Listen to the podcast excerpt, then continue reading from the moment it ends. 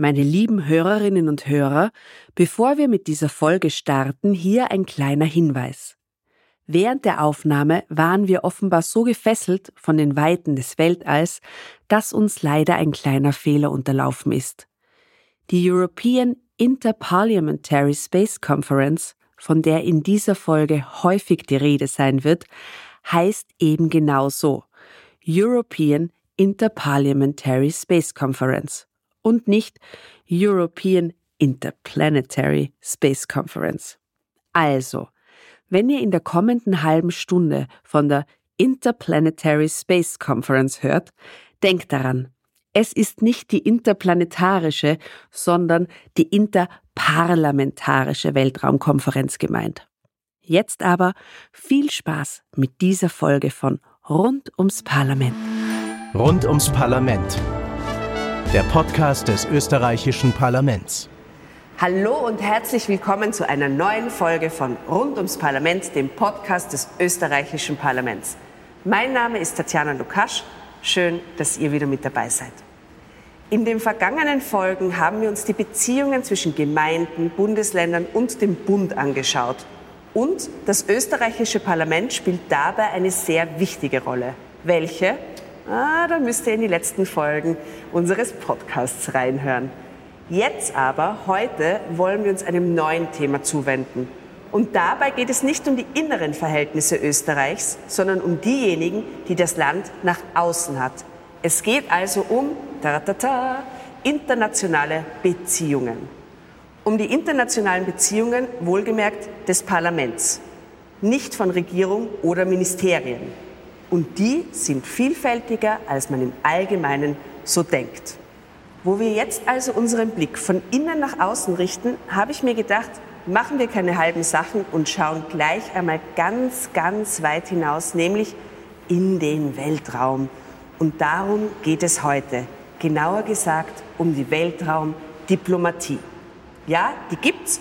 Und wenn man der Website des European Space Policy Institute glauben darf, dann ist Wien sogar die Welthauptstadt der Weltraumdiplomatie.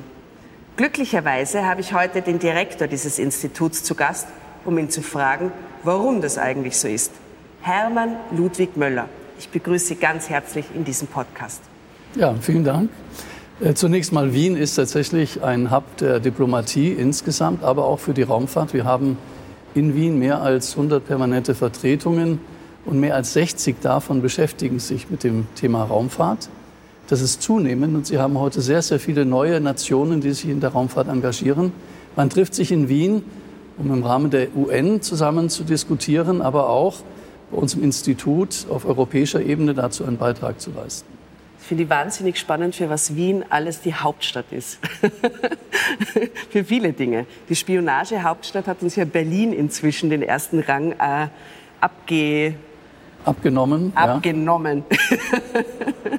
genau. Ähm, Sie sind nicht mein einziger Gast heute.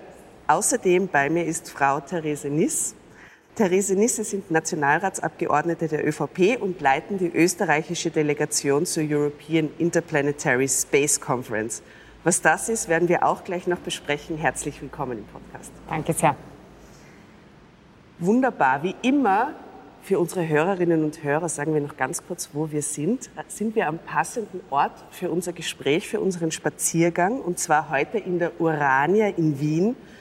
Ein wunderschönes, imposantes Haus direkt an der Mündung des Wienflusses in den Donaukanal. Seit 1910 wird es als Volksbildungshaus äh, genutzt und heute ist eine Volkshochschule, wo auch immer noch die Wiener Vorlesungen stattfinden. Wer da mal Interesse hat, vorbeizuschauen, ist immer ganz toll.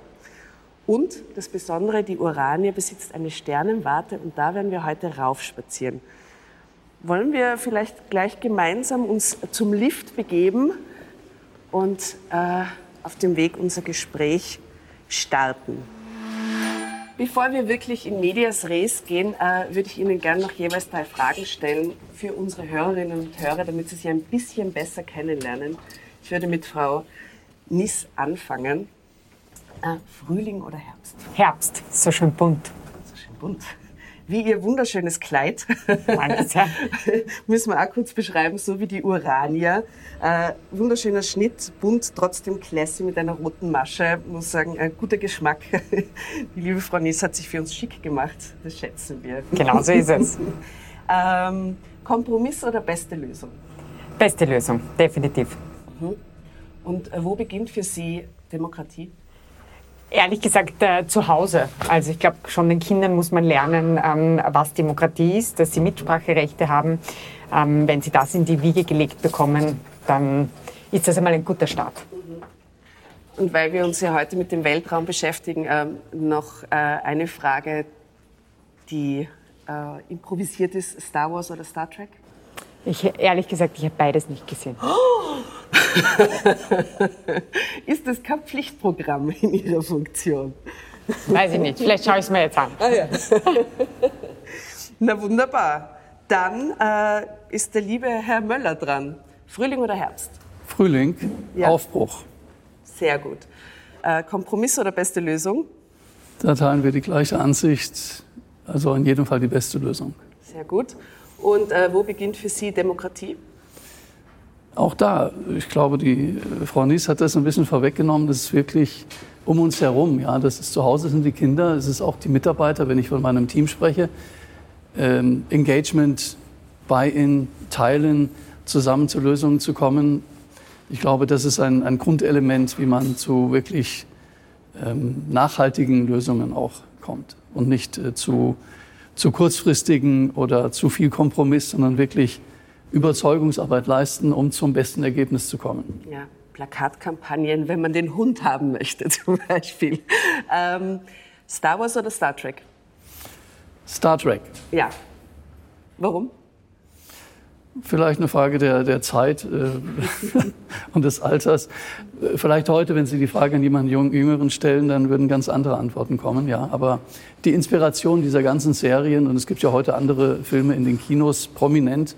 Ja, ähm, da gibt es viele Berührungspunkte, auch Identifikationspunkte mit der Jugend, die sich das auch gerne anschauen. Mhm. Übrigens oft von China finanziert. Ja, darf aber dort nur gezeigt werden, wenn chinesische Hauptdarsteller und Hauptdarstellerinnen vorkommen. Auch, auch Clooney mhm. ist Hauptdarsteller in chinesischen Filmen. Ja, es wird seine Gründe haben, seine Millionen Gründe. Dann würde ich sagen, gehen wir rein ins Thema. Frau Niss, Weltraumdiplomatie, was ist das eigentlich? Wir kennen ja keine außerirdischen Wesen noch, mit denen wir verhandeln können. Ähm, warum also Diplomatie im Weltraum? Ja, also ich glaube äh, sozusagen, äh, wir brauchen gar nicht die Außerirdischen dazu. Wir haben auf der Erde genug zu tun. Ähm, äh, wir kriegen uns leider immer wieder. Ähm, aber wir müssen uns überlegen, woher das ganze Thema Weltraumtechnologie auch herkommt. Das ist ein Ergebnis des Kalten Krieges. Ähm, die Technologie, die verwendet wird im Weltraum, ist natürlich auch ein Produkt des Rüstungswettkampfs ähm, mit Sputnik 1, dem ersten Satelliten im, im All, hat dann auch sozusagen, hat es begonnen, dass man ein Komitee gegründet hat zur friedlichen Nutzung des Weltraums und das war der Ursprung der Weltraumdiplomatie. Also damit beschäftigen wir uns, wie kann der Weltraum friedlich genutzt werden. Es gab dann den ersten Weltraumvertrag etc. Und ich glaube, das ganze Thema ist auch extrem wichtig. Was aber entscheidend ist, ist die Rolle Europas. Und ich glaube, ähm, wir müssen uns wirklich überlegen, welche Rolle wollen wir einnehmen. Bis jetzt war sehr viel Kooperation. Man merkt das ja auch an der ISS, der Weltraumstation, die ja auch ein sozusagen ein internationales Bündnis ist. Aber wir merken immer mehr, jetzt kommt China, ähm, die USA, ähm, Russland momentan natürlich etwas ausgebremst. Aber Europa fehlt gerade im Thema der bemannten Raumfahrt und da müssen wir Gas geben. Mhm. Liebe Frau Nissen, geht es in unserer Podcast-Folge um die internationalen Beziehungen des österreichischen Parlaments. Und das österreichische Parlament hat ja 2023 den Vorsitz in der Europäischen Interplanetarischen Weltraumkonferenz. Das ist eine Konferenz nationaler Parlamente. Und Sie sind die Leiterin der österreichischen Delegation. Könnten Sie uns erklären, was ist diese Weltraumkonferenz? EISC wird sie abgekürzt. Ähm, vielleicht ein bisschen einen Einblick, was dort passiert. Genau, also ähm, die Europäische Internationale ähm, Space Conference, also European International Space Conference, dafür steht EISC, gibt es seit 1999. Ähm, der Sinn und Zweck der EISC ist eigentlich eine Zusammenkunft nationaler Parlamente. Ähm, und da werden Themen der Weltraumpolitik diskutiert. Ähm, äh, da werden Analysen gemacht. Auch es gibt jährlich ähm, eine Konferenz. Dieses Jahr ist sie eben Anfang nächster Woche am 25. Ähm, September in Wien im neu renovierten Parlament. Ähm, im Frühling gibt es ähm, jedes Mal einen Workshop, wo Themen diskutiert werden. Und hier diskutieren die nationalen Parlamente oder die Delegationen nationaler Parlamente mit Experten zur europäischen Weltraumpolitik. Und es werden auch immer Stellungnahmen, Resolutionen abgegeben, die dann auch beispielsweise an die ESA gehen. Also es ist ein Beratungsorgan eigentlich auch der ESA. Ähm, es dürfen teilnehmen einerseits Staaten der Europäischen Union, aber auch ähm, Staaten, die Mitglied der ESA sind, ähm, beispielsweise Norwegen. Ähm, und ähm, ich glaube, es ist sehr wichtig auch, dass wir hier auf der Ebene der nationalen ähm, Parlamente, die ja im Endeffekt die Volksvertretung sind, hier auch diskutieren. Also kann die EISC keine bindenden Beschlüsse fassen? Also wenn Sie jetzt äh, bindende Beschlüsse in Form von Gesetzen meinen, nein. Ja.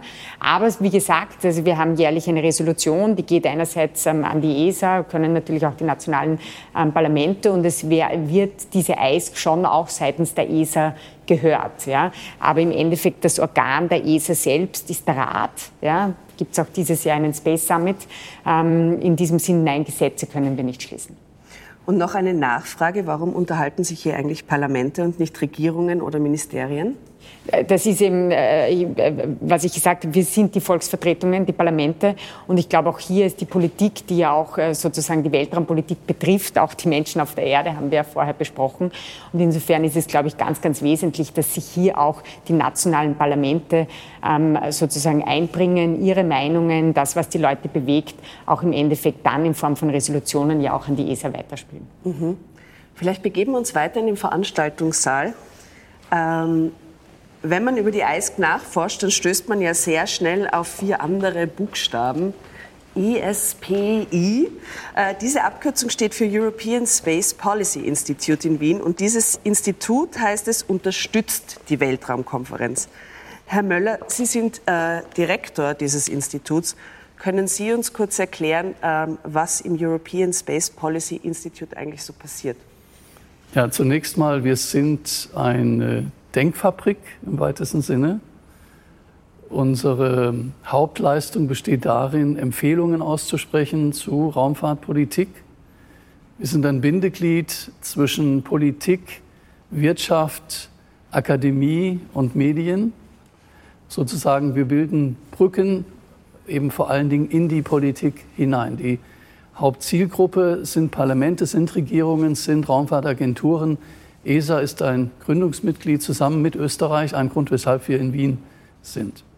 Lieber Herr Möller, ich habe gehört, äh, es gibt ein 20-jähriges Jubiläum. Wollen Sie vielleicht ganz kurz darüber erzählen?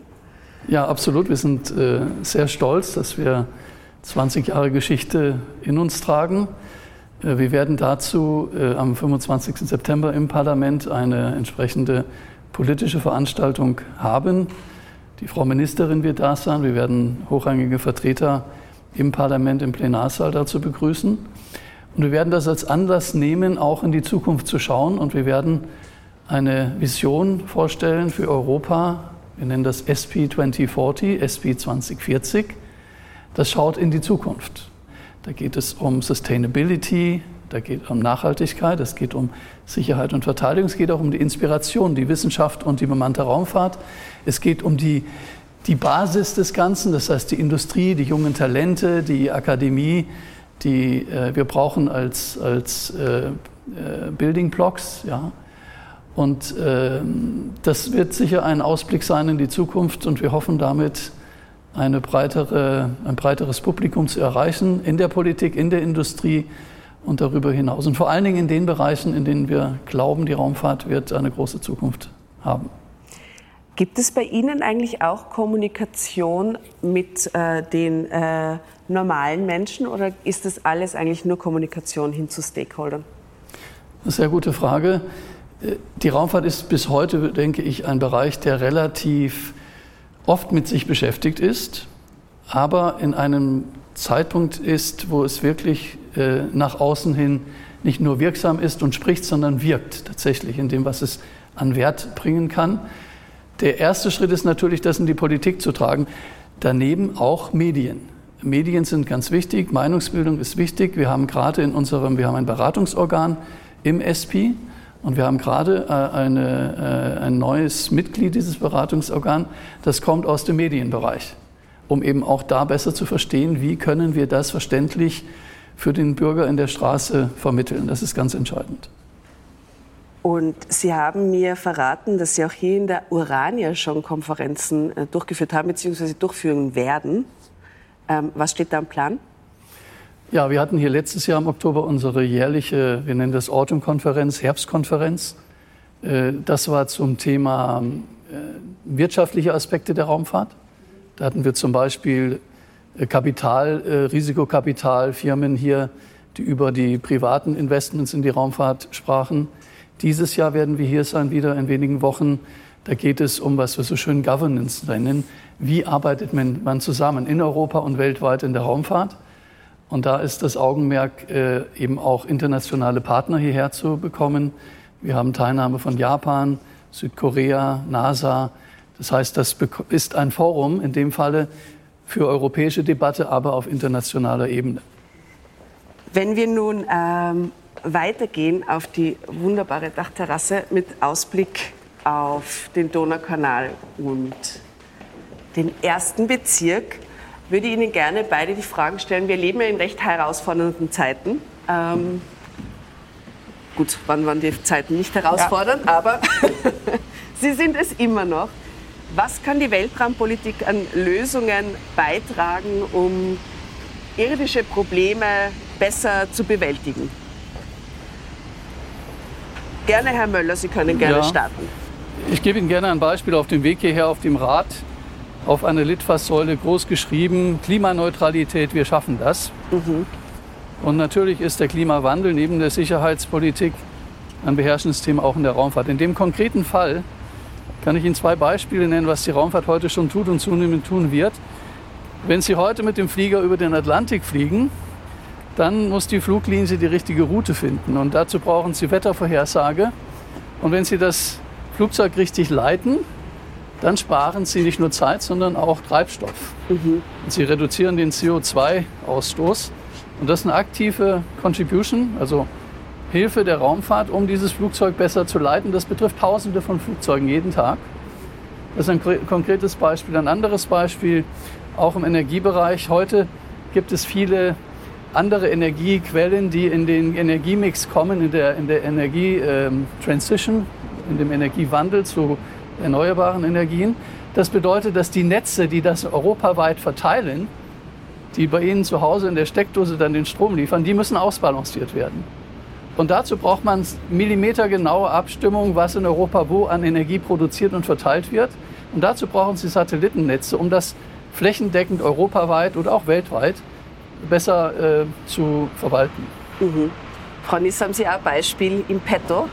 Ja, also ich glaube, wie Sie, meine, wir brauchen nur denken zum Beispiel an den Krieg in der Ukraine. Ja, ohne Satellitentechnik ähm, würde der nicht äh, so ablaufen, wie er momentan abläuft. Auch die Ukraine. Also wir wissen ja, dass auch durch ähm, Starlink sich die ähm, sehr gut äh, kommunizieren können miteinander. Also ich glaube, das ganze Thema Kommunikation, ähm, der ganze Thema äh, Galileo, GPS, also auf amerikanischer Seite, das sind alles Themen, die aus dem Weltraum kommen. Aber nicht nur das, sondern wir haben, glaube ich, auch Technologien, die verwendet werden in der Weltraumfahrt, die Spillovers dann auf ähm, sozusagen, wenn man so sagen will, die Erde denkt nur, woher die Babynahrung kommt. Ja, die kommt im Endeffekt von der Weltraumnahrung. Ähm, äh, feuerfeste Anzüge ähm, sind ein Produkt im Endeffekt von Weltraumanzügen. Ja, also ich glaube, hier gibt es ähm, also die, die Kühlung von LNG.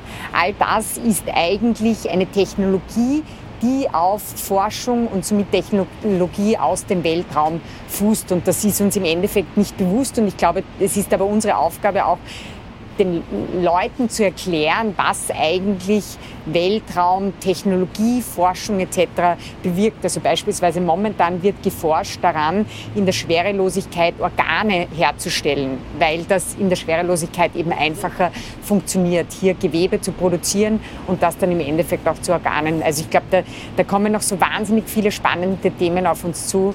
Ähm, das, äh, das wird noch eine spannende Zeit. Das ist ja ganz interessant, der Link eigentlich zu unserem nächsten Themenkomplex, nämlich die Interferenz Wirtschaft und äh, Weltraumtechnologie. Während wir jetzt äh, zur Sternenwarte raufgehen, ähm, würde ich da gern äh, ein paar Fragen stellen, denn das beschäftigt die Menschen da draußen schon sehr was ist mit unserem Himmel? Äh, dürfen Satelliten Werbebotschaften irgendwann in den Himmel schreiben? Sie wissen es, es gibt da viele Fragen. Wird der Mond bevölkert sein und ist dann irgendwann ein reines Abbaugebiet und äh, wird nie mehr dunkel und hell sein? Ähm, vielleicht können wir da äh, ein bisschen drüber sprechen. Ja? Also dass in der Raumfahrt großes Potenzial steckt, das haben ja nicht nur Nationalstaaten bemerkt, sondern eben auch die Wirtschaft. Und da ist immer wieder von New Space die Rede, einer Kommerzialisierung des Weltalls also. Wie beurteilen Sie die Aussichten für die Weltraumwirtschaft? Ja, also extrem äh, positiv, wenn man so nennen will. Ich meine, wir haben momentan eine Weltraumwirtschaft zwischen 350 und 450 Milliarden Euro, äh, Dollar. Das soll bis zum Jahr 2040 auf eine Billion anwachsen. Also da sieht man schon einmal, was hier sozusagen ein Potenzial liegt. Aber wie es der Herr Möller vorher auch schon gesagt hat, also ich glaube gerade in diesem für so wesentlichen Thema der Renewable Energies, ähm, da, also die Technologien, die es geben wird, um erneuerbare Energie zu produzieren, die aus dem Weltraum kommen, natürlich mit dem gesamten Sonnenlicht etc., die können wir uns, glaube ich, noch gar nicht vorstellen. Und da ist ein irrsinniges Potenzial. Und ich glaube, es ist auch unsere Aufgabe, hier natürlich auch mit privaten Unternehmen viel stärker noch zu arbeiten. Das kann nicht alles der Staat machen. Es muss Hebelwirkungen geben, aber im Endeffekt ist das dann natürlich eine Aufgabe der Unternehmen. Ja. Mhm. Wir sind jetzt in der Sternenwarte angekommen. Vielleicht, Herr Möller, würden Sie kurz beschreiben, wie es hier ausschaut? Eine wunderschöne Kuppel, geöffnet in einen blauen Wiener Himmel, mit einem Teleskop ausgerichtet auf, kann ich Ihnen jetzt leider nicht sagen, aber sehr inspirierend. ähm, wir sprechen natürlich lieber über die friedliche Nutzung in diesem herrlichen Rahmen von Weltraumtechnologie. Aber in Zeiten, in denen Krieg auch auf europäischem Boden geführt wird, liegt ja die Frage nach der militärischen Nutzung nahe. Wie hoch ist das Engagement der Staaten hier? Grundsätzlich weltweit kann man sagen, dass die Hälfte der öffentlichen Förderung in der Raumfahrt, etwas weniger als die Hälfte, aus dem Militärbereich stammt. Äh, ein Anteil, der wächst. Äh, ein Anteil, der natürlich im Wesentlichen von den USA geprägt ist, ein Anteil, der in Europa stark, stark unterbesetzt ist, um nicht zu sagen wesentlich zu niedrig ist. Und ich glaube, wenn man in der Raumfahrt wirklich den Nutzen für Sicherheit und Verteidigung stärken möchte, dann stellt sich die Frage, wie man diese Mittel, die eben dann auch eventuell aus anderen Haushalten kommen, bereitstellt. Viele dieser Mittel letzten Endes betreffen Sicherheitsfragen oder die, die Benutzung dieser Mittel für das, was sie letzten Endes als Nutzen bringen. Das sind Bereiche, die die, normalen, äh, die normale Bevölkerung betreffen. Wir haben zum Beispiel den Fall des Staudamms in der Ukraine, der äh, gesprengt wurde und zu erheblichen Überflutungen geführt hat und äh, Tausende von Menschen betraf. Das ist ein typisches Beispiel dafür, das können Sie mit Erdbeobachtungsdaten zum Beispiel überwachen. Sie können schauen, wo die Überflutung stattfindet. Sie können auch eingreifen. Der Katastrophenschutz kann helfen. Das sind wir in einem Bereich, wo die Trennung zwischen was ist eine militärische Aktion und was ist der Einfluss auf die Normalbevölkerung, auf die Zivilbevölkerung, das ist nicht wirklich trennbar. Das nennt man teilweise Dual Use. Also das sind eben zwei Dinge in einem. Und das sollten wir auch realisieren und äh, uns zum Nutzen bringen. Mhm. Vielen Dank.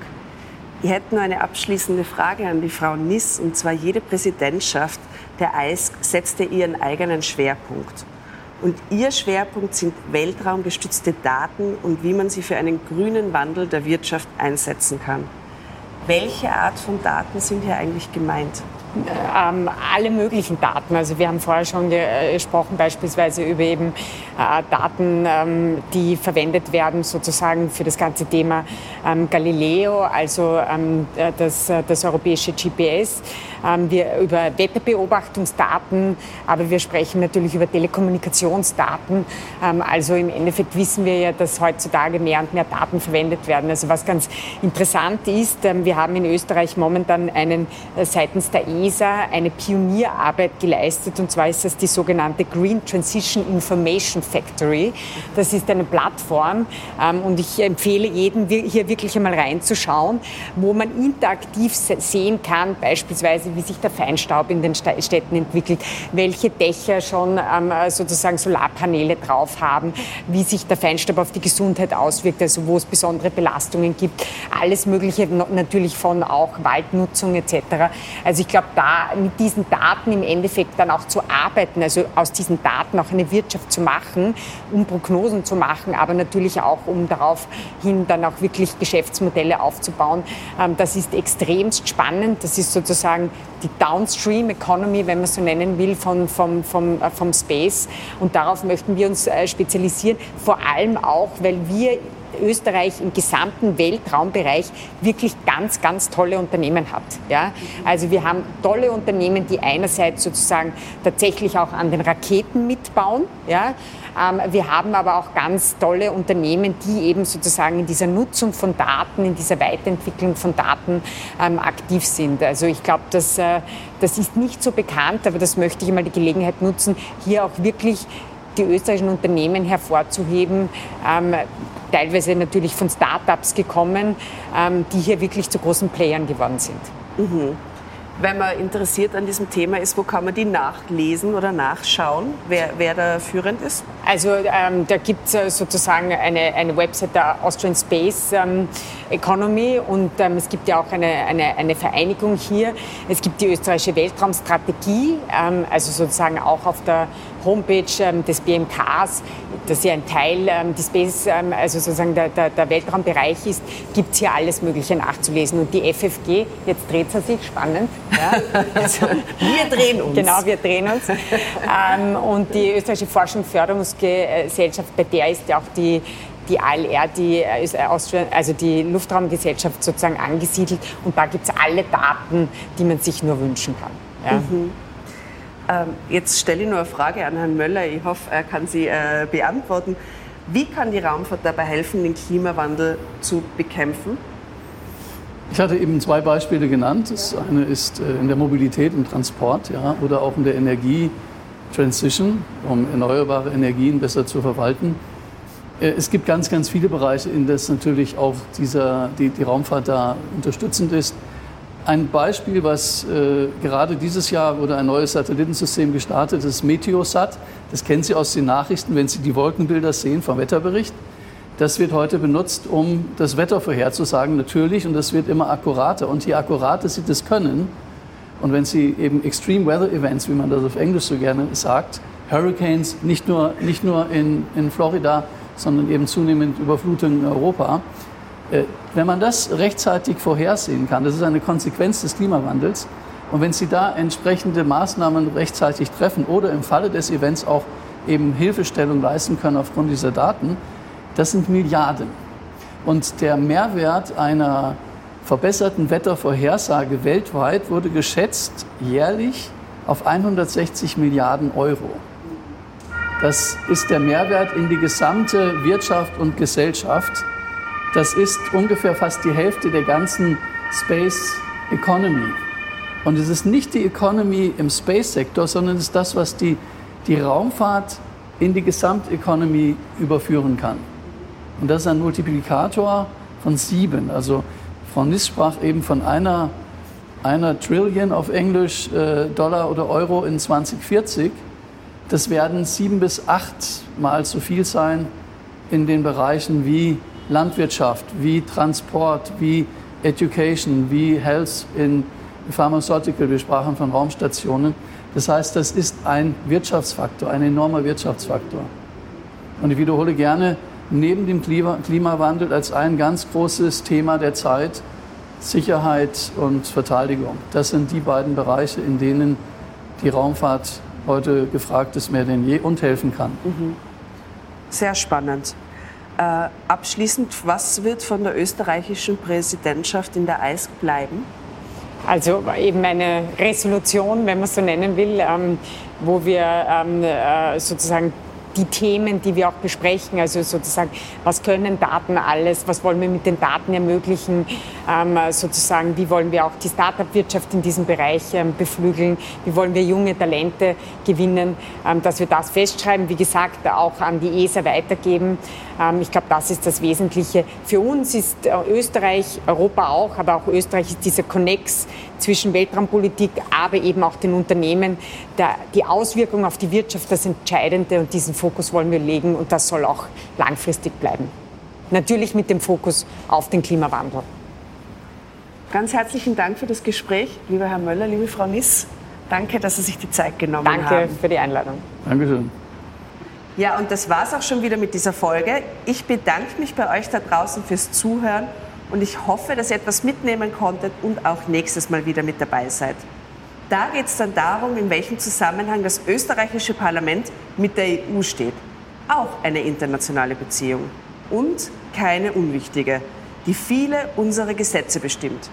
Sprechen werde ich darüber mit dem Leiter der Vertretung der Europäischen Kommission in Österreich, Wolfgang Bogensberger, und der Vertreterin des österreichischen Parlaments bei der EU, Sophie Wellberg.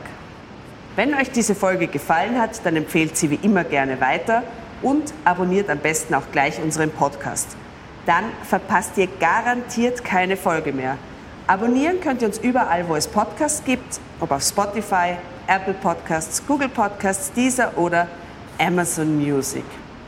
Jede Menge Informationen und Angebote rund um das österreichische Parlament und zu unserer Demokratie findet ihr auf unserer Website www.parlament.gv.at und unseren Social-Media-Kanälen des Parlaments. Falls ihr Fragen, Kritik oder Anregungen zu unserem Podcast habt, dann schreibt uns gerne eine E-Mail an podcast.parlament.gv.at. Also, ich freue mich schon wieder auf die nächste Folge mit euch. In diesem Sinne, vielen Dank fürs Zuhören. Mein Name ist Tatjana Lukasch. Wir hören uns. Rund ums Parlament. Der Podcast des österreichischen Parlaments.